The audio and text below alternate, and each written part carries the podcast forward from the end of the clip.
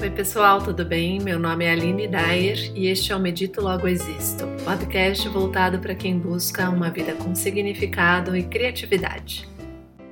Quão interessado você está para se manter focado?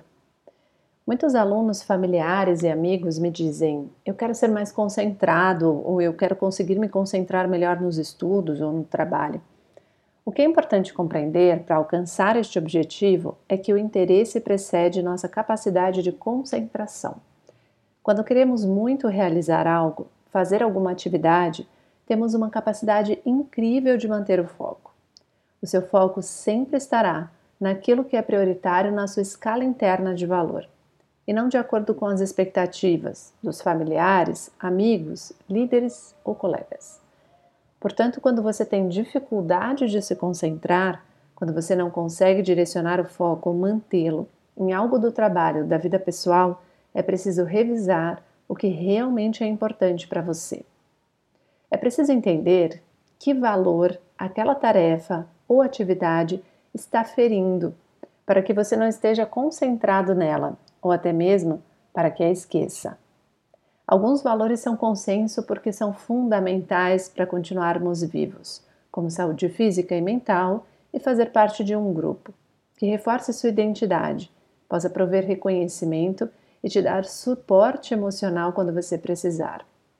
Se você, por alguma razão, não coloca esses dois valores como prioridade, provavelmente haverá conflito de interesses entre você e aqueles com quem você convive.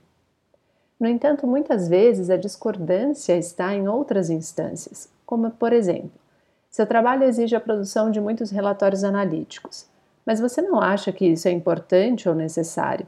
Mesmo que você não reconheça, este desconforto continuará no seu subconsciente. Então, você tem algumas alternativas. Ou você se treina para compreender a importância dos relatórios, ou você muda de cargo ou emprego, ou até inova o processo e cria uma nova solução para isso.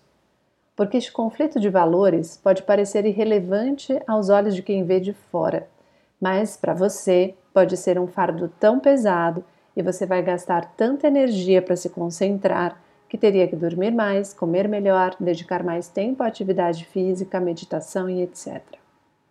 Mas para isso seria necessário multiplicar as horas do dia, o que é uma fantasia.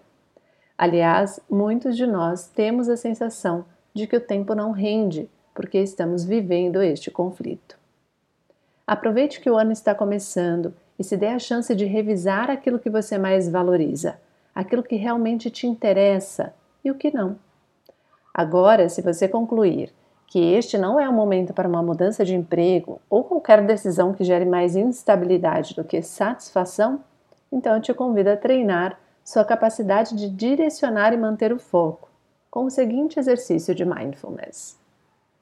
Teste fazer quando perceber a mente muito perdida em pensamentos aleatórios, especialmente se estiver trabalhando e precisar se concentrar.